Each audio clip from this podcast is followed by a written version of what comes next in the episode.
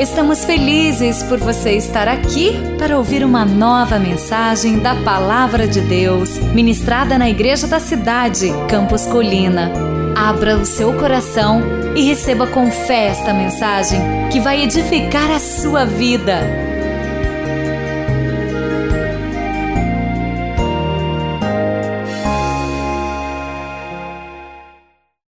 Convido você a abrir a sua Bíblia no Evangelho de Jesus em Mateus. Vamos então ler a palavra do Senhor nesta manhã e recebermos as boas notícias do Evangelho de Jesus. Diz assim: você pode me acompanhar, eu vou ler na NVI, você vê qual é a sua tradução. Mateus, capítulo de número 6, a partir do verso de número 9. Vocês orem assim: Pai nosso que estais nos céus, santificado seja o teu nome, venha o teu reino, seja feita a tua vontade, assim na terra como nos céus. Dá-nos hoje o pão de cada dia, perdoa as nossas dívidas, assim como perdoamos os nossos devedores, e não nos deixeis cair em tentação, mas livrai-nos do mal. Todos juntos? Porque teu é o reino e o poder e a glória para sempre. Amém. Vamos orar mais uma vez. Pai do céu, obrigado por esta linda manhã. Obrigado porque estamos reunidos em família e abençoe agora a entrega da tua palavra, que o Senhor use a minha vida como um profeta do Senhor, um carteiro do Senhor, a ministrar a tua palavra e que ela não volte vazia. A todos que estão nos acompanhando pela internet, pela rádio ou presencialmente aqui nesta manhã, e também pedimos que o Senhor abençoe todas as nossas extensões em São José dos Campos, onde estiver cada um das nossas igrejas, nas demais 17 cidades que a tua palavra não volte vazia. Abençoe nesta manhã cada pregador e que seja uma manhã de salvação, de reconciliação e de decisões por batismo. E abençoe também as celebrações de hoje à noite. Em nome de Jesus nós oramos com fé. Amém. Empoderados pela oração. Nós cremos que Deus libera do seu poder através da oração. A oração não é um momento místico ou mágico. Não confunda orar com meditar. As religiões mundiais, elas meditam. Muitas religiões usam da meditação para alcançar uma paz interior, uma transcendência. Nós somos cristãos evangélicos, não cremos nisso. Não há poder liberado do céu na terra através de meditação.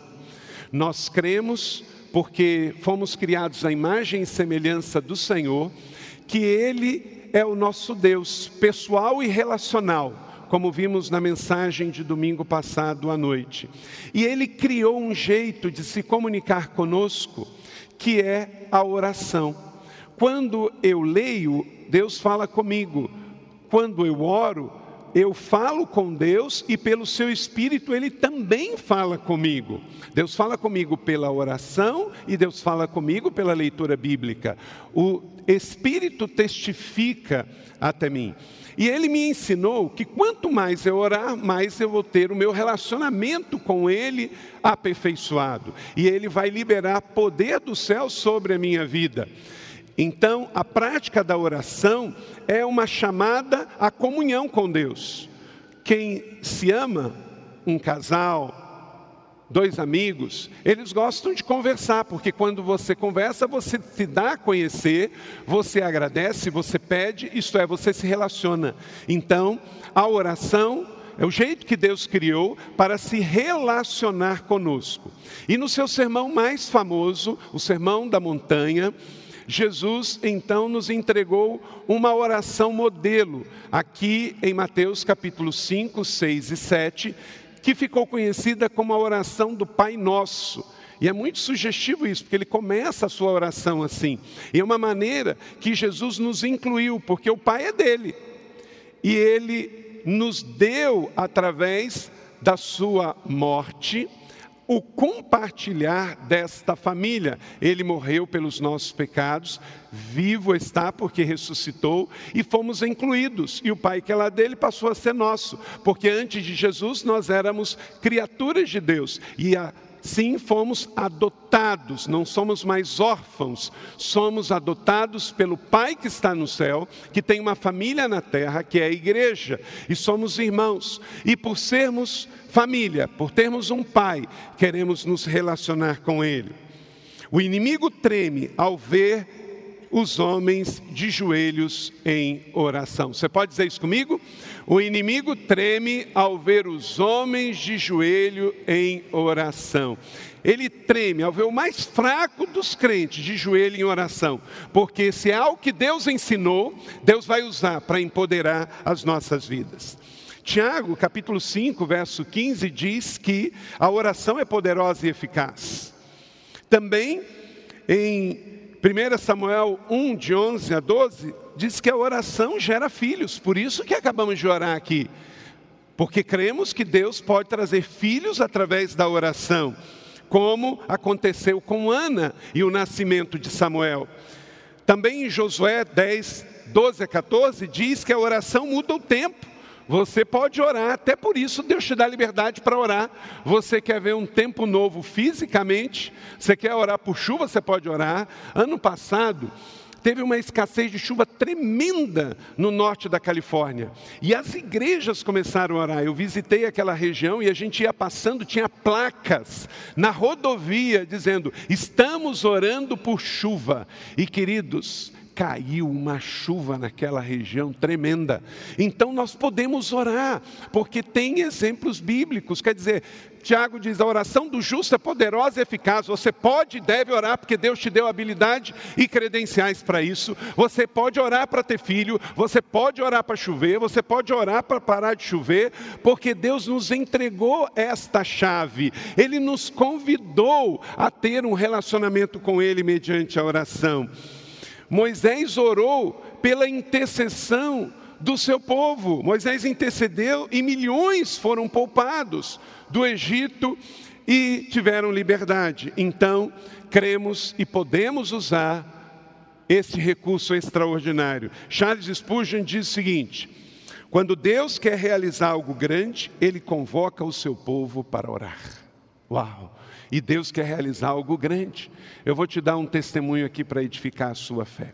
Estamos num tempo de crise é, econômica e domingo passado, domingo passado, eu estava dando aqui, antes de pregar, uma palavra sobre o Alto de Páscoa. Esse é o Alto de Páscoa 15.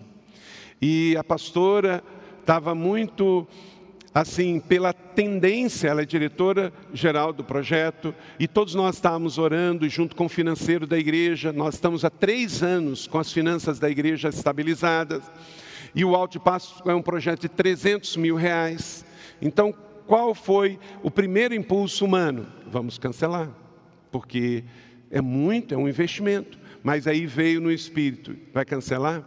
E os dois mil decididos que tem para Jesus durante as oito apresentações, 40 mil pessoas, e o impacto na vida da cidade, e o impacto no Vale do Paraíba, e a igreja, como somos edificados. Você é abençoado, sua fé é fortalecida durante o Alto Páscoa? Então, e aí Deus não deixou. Há temor nesta casa, mesmo que a situação esteja adversa. E começamos a orar sobre isso. E aí começamos também a procurar parceiros para isso, mas os dias estão desafiadores também para os empresários. Então, queridos, um empresário desta igreja, Deus colocou no coração dele, no final do ano passado, que esse ano ele iria colocar esta, esse projeto também no seu coração e no coração da empresa. E ele nos procurou e a sua empresa vai também ser patrocinadora do alto com 50% já desse valor. Aleluia! Você pode glorificar o nome do Senhor? Deus seja louvado por isso. Deus seja louvado por isso. Deus está fazendo, Deus já fez e quer incluir você, a sua igreja, a sua empresa também. Então, se a sua empresa quer chegar junto, se você, pessoa física, quer chegar junto, Procure então a administração da igreja e diga: Eu quero ajudar. Eu também quero, como esta empresa, como esse irmão, também ser resposta de oração. Querido, a primeira iniciativa é sempre: Não vou fazer.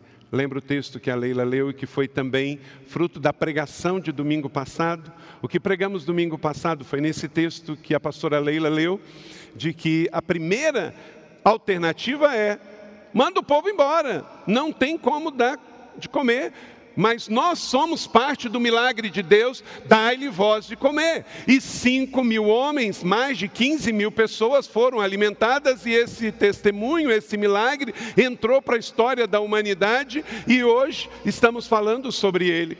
Querido, a primeira alternativa não é o divórcio. A primeira alternativa não é a rebelião, a primeira alternativa não é o pecado, a primeira alternativa não é o desespero, a primeira alternativa não é jogar a toalha, a primeira alternativa não é desistir, a primeira alternativa é orar e aplicar fé e ver que Deus faz milagres, fez hoje e fará hoje.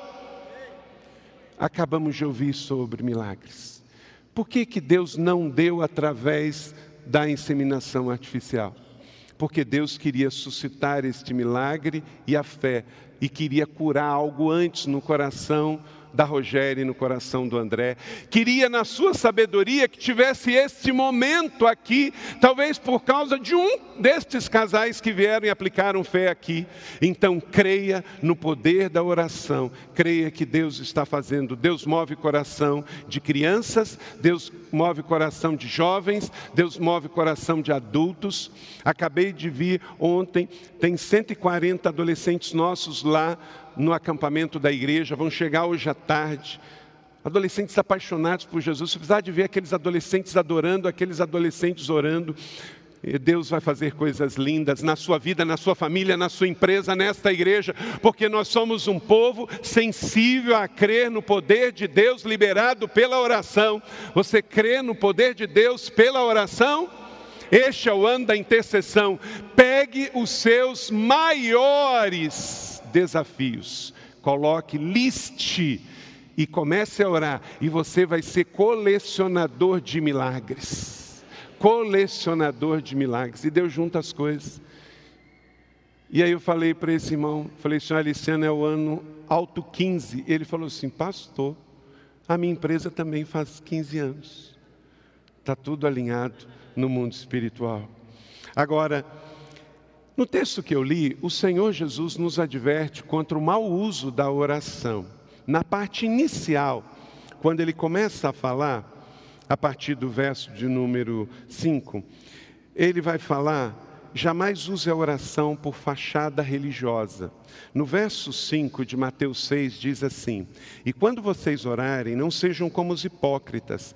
Eles gostam de ficar orando em pé nas sinagogas e nas esquinas, a fim de serem vistos pelos homens. Então Deus libera poder pela oração, Deus vai recolher a sua oração. Você pode ser um novo crente, um crente já antigo na fé. Deus vai ouvir a oração do justo e pronto, porque Ele ama e Ele quer realizar os seus propósitos. Mas não use a oração para religiosidade. Não impressiona a Deus o seu jejum.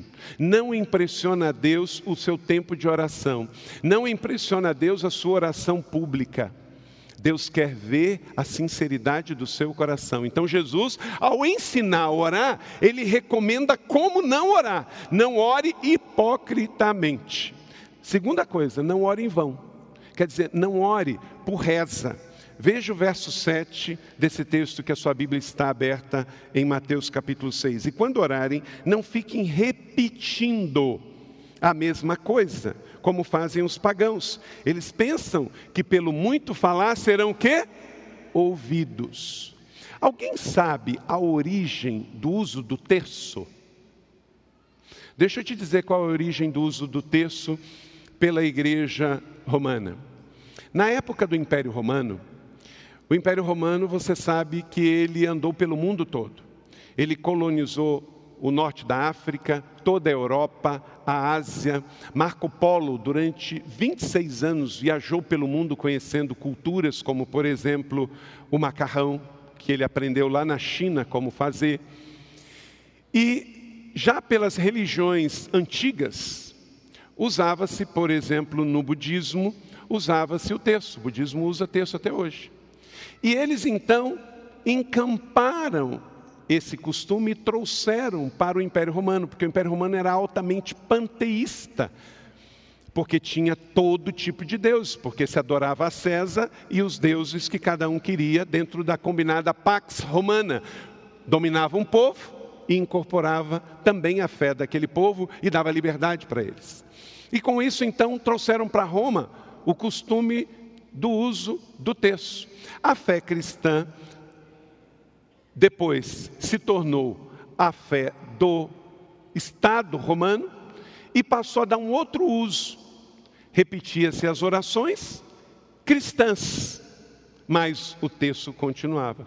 E é por isso, por isso que o islamismo, 600 anos depois, copiou a prática do uso do terço, que eles também usam para suas orações. Quer dizer, para você não perder quantas vezes você está orando. Sabe qual o problema? Isso vai ferir o que eu acabei de dizer. Nós somos evangélicos. O povo evangélico usa de referência não a história, não a tradição, mas o evangelho. E Jesus está dizendo aqui: quando você orar, cuidado para você não ficar usando de repetições, porque você pode fazer isso por religiosidade e não por fé. E a oração não é uma reza, a oração é uma conversa de peito aberto, como você conversa com seu cônjuge, como você conversa com seus amigos. Só que aí conversamos com Deus. E aí, por isso, Jesus nos deu o Pai Nosso não como um modelo de reza, mas como uma oração com princípios de vida. E é por isso que vamos ver na mensagem de hoje esses princípios para aplicar a nossa vida de oração hoje. Não é que é pecado você ler o Pai Nosso, mas se você começar a repetir o Pai Nosso só por reza, você vai repetir na memória, mas não vai falar no coração, porque já vai sair automaticamente. Quando você dirige um carro, e esse carro é de marcha, você não pensa para passar da primeira para a segunda, para a terceira, para a quarta. Vai no automático, você está dirigindo, sente o motor pedindo, vai, não é? É assim. Então, se você usar rezas para orar, vai na religiosidade, no automático. E é isso que Jesus queria evitar, porque ele viu isso nos judeus. E ele queria que os seus discípulos não pegassem essa prática. Por isso que nós não usamos nenhum texto e não mandamos nenhum dos nossos discípulos ficar ficar rezando nenhuma oração decorada, porque isso foi um costume de religiões orientais pagãs, trazida para Roma, a igreja bizantina incorporou isso, depois veio o islamismo, incorporou isso, e hoje você tem islamismo, budismo e catolicismo usando esse tipo de prática que Jesus não ensinou para nós. Você tem que decidir que você vai ver e vai obedecer o que a tradição diz ou o que a Bíblia diz. E aqui então, esse é um segundo princípio: não ore com reza, não ore em vão, não é por repetição, mas ore, fale com Deus, fale o que está apertando o seu coração, abra o seu coração para Deus. Outra coisa, direcione a oração à pessoa certa. Veja no verso de número 9 do texto que você está com a Bíblia aberta em Mateus, verso de número, capítulo 6, verso 9. Pai nosso que estás nos então ele está direcionando a pessoa certa. A sua oração não é uma pessoa, não é fé na fé, não é fé nas coisas e nem em nenhum homem. Você não ora ao Carlito, ao pastor, ao sacerdote, à igreja como instituição. A igreja não é intercessora sua. Você ora a Deus. Ninguém você pode direcionar a sua oração senão a Deus. E ora no Espírito e pede a Jesus que é o nosso intercessor, porque ele também é Deus, ele é filho de Deus. E por isso você vê pessoas sinceras direcionando a sua oração à pessoa errada. Quando Jesus disse que a nossa oração deve ser como direcionada na nossa fé como uma semente de grão de mostarda. Ela é grande ou pequena? Pequena. Sabe qual é o tamanho de um grão de mostarda? Pega uma caneta Bic num papel e bota um pontinho. Aquele é um grão de mostardas. A sua fé pode ser pequena, mas é direcionada à pessoa certa. Uma pessoa que pega uma bomba, explode no mercado em nome da sua fé. ele tem uma fé grande, mas botada na pessoa errada. Uma pessoa que sai de uma cidade a mil quilômetros, carregando um peso, andando pelas vias do Brasil, ele tem uma fé grande e sincera, mas vai direcionar a pessoa errada. A sua fé pode ser pequena, mas é o Pai Nosso que estás nos céus. É o Deus de Israel, é o Deus de Abraão, é o Deus de Isaac, é o Deus de Jacó, é o Deus de Jesus Cristo, seu amado Filho. E outra coisa, a oração, ela é baseada em um relacionamento pessoal. Um relacionamento pessoal. No verso 6, quando você orar, entra no teu quarto, fecha a tua porta e o teu pai que está onde? Em secreto. Então você pode orar em público? Pode, mas você não pode não orar no secreto e querer orar em público. Sabe o que, que mata a vida de muitos cristãos? Só orar em público. Orar em público é ótimo, mas ele é limitado. É pouco a oportunidade que você tem para orar em público. Nós temos mais tempo para orar é no pessoal. Você pode orar de manhã, de tarde, de noite. E eu tenho falado aqui nesse ano de intercessão, orar de manhã, orar de tarde, orar de noite, orar como Daniel três vezes ao dia. Mas isso você vai poder fazer no pessoal. Agora então, vamos lá entender no Pai Nosso, nesse tempo que eu tenho, anote aí os sete princípios para de fato você ter uma vida empoderada no céu, aqui na terra. Então você pegou essa primeira parte, como não orar esses quatro princípios? Estamos lendo juntos na mesma página, amém? Para que você possa então ser um discípulo poderoso por meio da oração, desfrute a intimidade da paternidade. É a primeira coisa. Quando você for orar, seja no secreto ou no particular, em casa ou em qualquer outro lugar, lembre-se que você está falando com o seu pai. E você então é filho. Filho tem intimidade. Filho entra e pede, porque é seu pai. Você então não pode orar a um Deus místico distante que vive lá longe, que você tem que chamar de excelência. Não, você enche a boca e fala: Meu Pai. Então, Pai Nosso, a humanidade tem através das antigas religiões uma distância de Deus, mas Deus quebrou isso ao dar para nós seu único filho, Emanuel, para que pudéssemos ter um relacionamento pessoal. Que em nome de Jesus, nesse ano da intercessão, todos os discípulos da família da fé da igreja da cidade possam orar, lembrando que você ora sabendo de que você tem a paternidade bem resolvida, porque só quem tem paternidade bem resolvida ora em intimidade, porque do contrário é órfão religioso, querendo fazer reza a um Deus distante. Mas isso isso não é a nossa realidade. Somos uma família, temos um Deus Pai, somos seus filhos, então a paternidade está bem resolvida. E eu vou chamar Deus de Pai, Papaizinho, meu Pai, e Ele vai ouvir a oração do seu filho na abundância. Amém? Então, lembre sempre disso: relação pai e filho é de intimidade. Diga comigo: relação de pai e filho é de intimidade. Dois, exalte o nome do seu pai. Um filho bem resolvido, ele exalta o nome do pai. Então, quando você for orar, Jesus ensinou aqui no sermão que você não entra de sola pedindo. É muito ruim. Quem, já, quem aqui é pai? Levanta a mão. Como é que você se sente quando você tem muito tempo que você não vê o seu filho, o seu filho chega, e aí, pai, dá para emprestar cenzão aí? É ruim, não é? Porque a primeira coisa que você quer é o quê? Um abraço, é um beijo, não é isso? Então Jesus está nos ensinando aqui: quando você orar ao seu pai, exalte ele, honre ele. Então a primeira coisa que a gente faz numa oração não é pedir nada, é agradecer, é honrar e abençoar. Verso de número 9: santificado seja o teu nome. Papai, santo é o teu nome. O Senhor é grandioso, o Senhor é poderoso, o Senhor é amoroso, o Senhor é o é porque você é pai, você está querendo honrar o seu pai. Um filho bem resolvido honra o seu pai. Então exalte a Deus, honre a Deus, promova a Deus.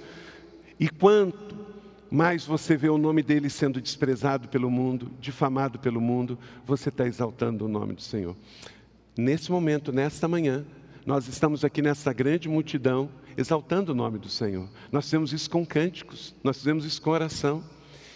E tem gente exatamente neste momento difamando o nome do Senhor, se rebelando contra o nome do Senhor. Então, no mundo espiritual, nós estamos cancelando essas palavras. Aqueles ignorantes que não conhecem a verdade, eles estão desprezando o Pai. E nós somos aqui filhos, exaltando o nome do Pai, dizendo: Papai, o Senhor é santo, santo, santo, o Senhor é bom. Quando você diz o Senhor é bom, você está liberando uma palavra para o mundo também, porque quanta gente que diz que Deus é mal. Tem muita gente que fala que Deus é mal, que Deus é ruim, que Deus dá castigo, que Deus manda tragédias. Ah, porque o rio transbordou e a culpa foi de Deus. Aí veio o terremoto que veio de Deus. E você vai contrapor dizendo isso: Deus é bom. Vamos dizer isso juntos? Deus é bom. Deus é bom. Terceiro, declare a soberania e o governo de Deus do céu na terra. Veja o verso de número 10 desta linda oração. Leia comigo todos juntos, bem forte, igreja. Que venha o teu reino, seja feita a tua vontade, assim na terra como é no céu. Você está declarando a soberania de Deus, você está dizendo, Senhor, o mundo é imperfeito, mas o céu é perfeito, e eu vou pedir ao Senhor que o governo perfeito de Deus se estabeleça aqui na terra. Então você declara a soberania, o poder, a honra e a glória. Você não vai dizer que o Brasil é regido simplesmente por pessoas que estão usurpando do cargo público e fazendo uma má gestão. Você vai declarar que, acima de tudo, o Brasil serve ao Senhor. Então você você vai declarar a soberania e o governo de Deus. Como diz Billy Graham, eu li a última página da Bíblia e tudo vai terminar bem. Porque a Bíblia começa com um jardim e a Bíblia termina com um jardim. Então, a oração é essa forma direta de também promover o governo de Deus no mundo a despeitos das mazelas e dos problemas do mundo. Creia que Deus está no governo e na sua oração você reforça isso. Deus não é um descuidado, ele é um rei que governa com poder e glória. Então busque em primeiro lugar este reino. E o que, que vai acontecer? Todas as coisas nos serão acrescentadas, vai dizer Jesus lá nos versos 33 e 34, fechando esse capítulo de número 6 de Mateus. 4.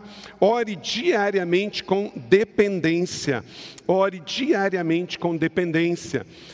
Dá-nos hoje o pão de cada dia. Ele não manda você orar, Senhor, abençoe o pão que eu vou receber um mês. Não, dê graça de hoje, saboreie hoje, porque Deus quer dar pão fresco para todo mundo todo dia. Então hoje você vai almoçar, então celebre o almoço de hoje, celebre o banquete de hoje, porque Deus manda você ser dependente dele.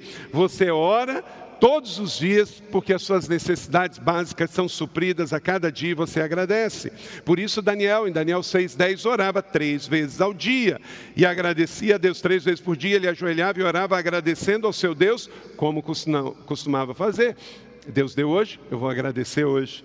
Então, em João capítulo 15, verso 5, isso fala da dependência que Jesus ensinou da videira. Sem mim, nada podeis fazer. Você é um empresário bem-sucedido? Porque Deus te deu. Convido todos os empresários amanhã, no negócio fechado, ouvir a história de um homem que começou do zero. A única coisa que ele sabia fazer era bolo, então Deus deu o bolo para ele. E ele começou vendendo um bolo, dois, três, quatro. Hoje ele vende cinco mil bolos e é o maior confeiteiro de bolo. Bolo caseiro, esse bolo furado, que todo mundo gosta, lá do Distrito Federal. Que testemunho lindo. Às vezes você fala assim: ah, mas eu só sei fazer bolo. Ué, são cinco pães e dois peixinhos. Eu só sei fazer unha, eu só sei cortar cabelo, eu só sei dar aula.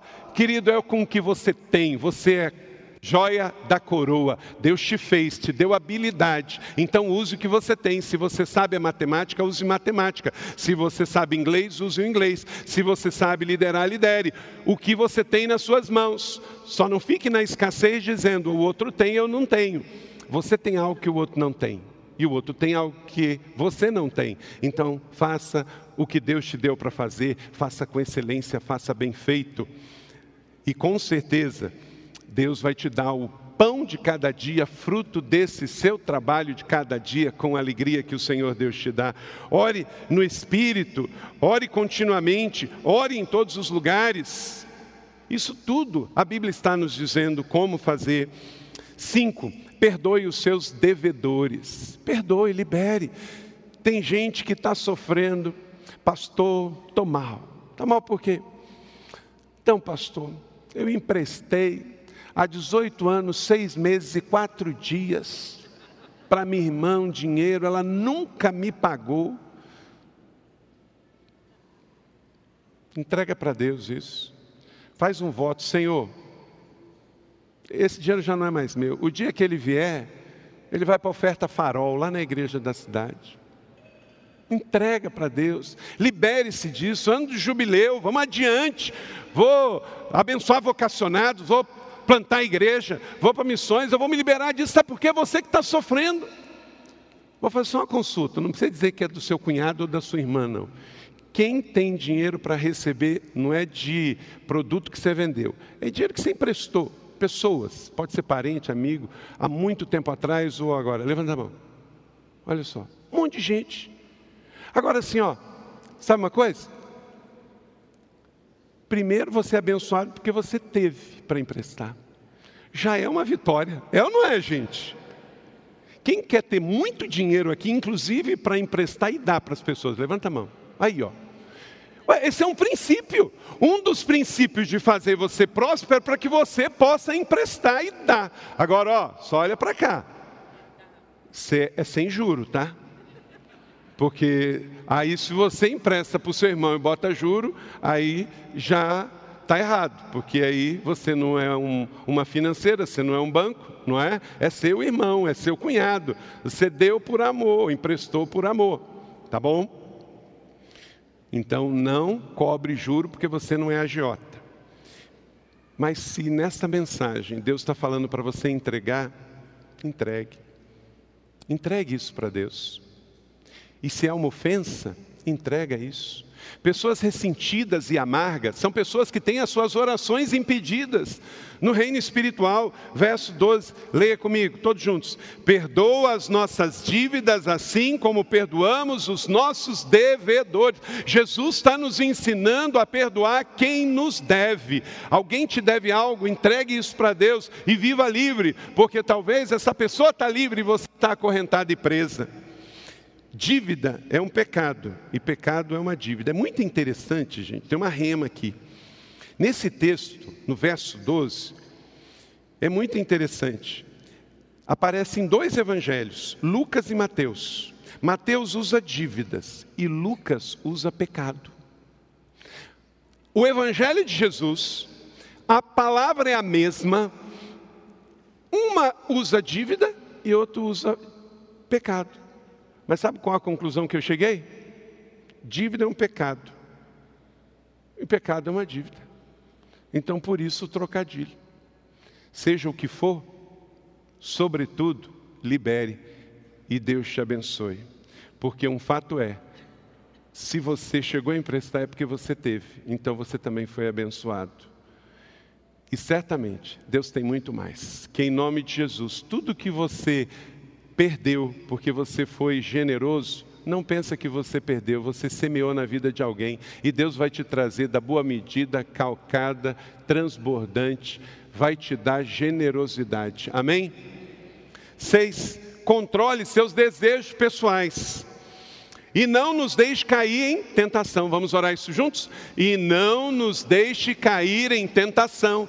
Deus libera poder do céu na terra para que eu possa também vencer as tentações da carne. Todo mundo aqui vai ser tentado, hoje e amanhã, e cada um dentro da sua realidade. Então vigiem orem para que não caia em tentação, disse Jesus também em Mateus 26, 41.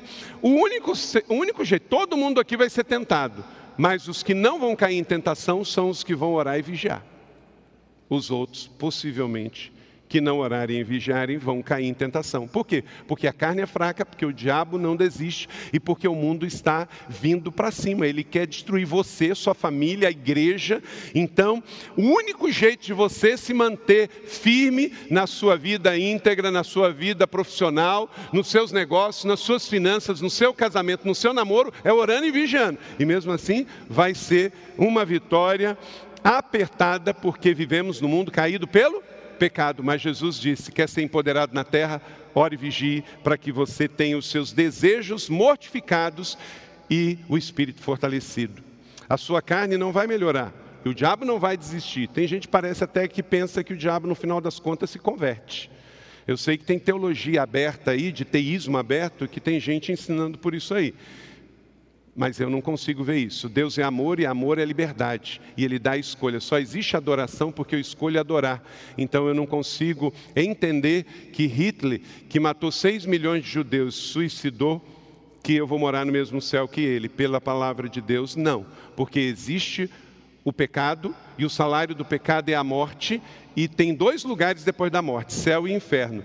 E justamente você vai para onde você escolheu aqui na terra aí. O acesso está aberto a todos, mas todos precisam do único selo, Jesus Cristo, o único Salvador e Senhor. Ninguém vai para o céu porque é bom, ninguém vai para o céu porque é, foi religioso ou bem intencionado. Só vai para o céu se tiver Jesus como Senhor e Salvador. Amém? Estamos juntos?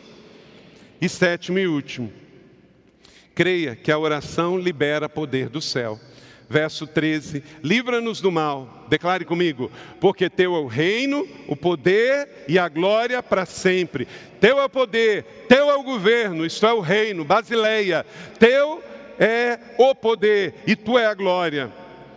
Não poder temporal, mas um poder eterno. A vida cristã, ela é vivida num campo de batalha, mas já Deus está dizendo aqui, igreja, nossas batalhas serão vencidas pelo poder de Deus, pelo poder do amor, pelo poder da oração, que libera poder do céu para nós. Então, a vida cristã, é uma vida de vitória. Não jogue a toalha, não desista. Desistir não é uma opção. Não desista do teu Deus, não desista do teu casamento, não desista da tua fé, não desista da tua família, não desista dos sonhos, dos projetos. Deus te colocou lá naquela cidade, trabalhe. Em nome de Jesus, que as nossas 18 cidades possam ser fortalecidas através do poder de Deus e da oração base aqui desta sede também, dando cobertura a cada uma das nossas igrejas.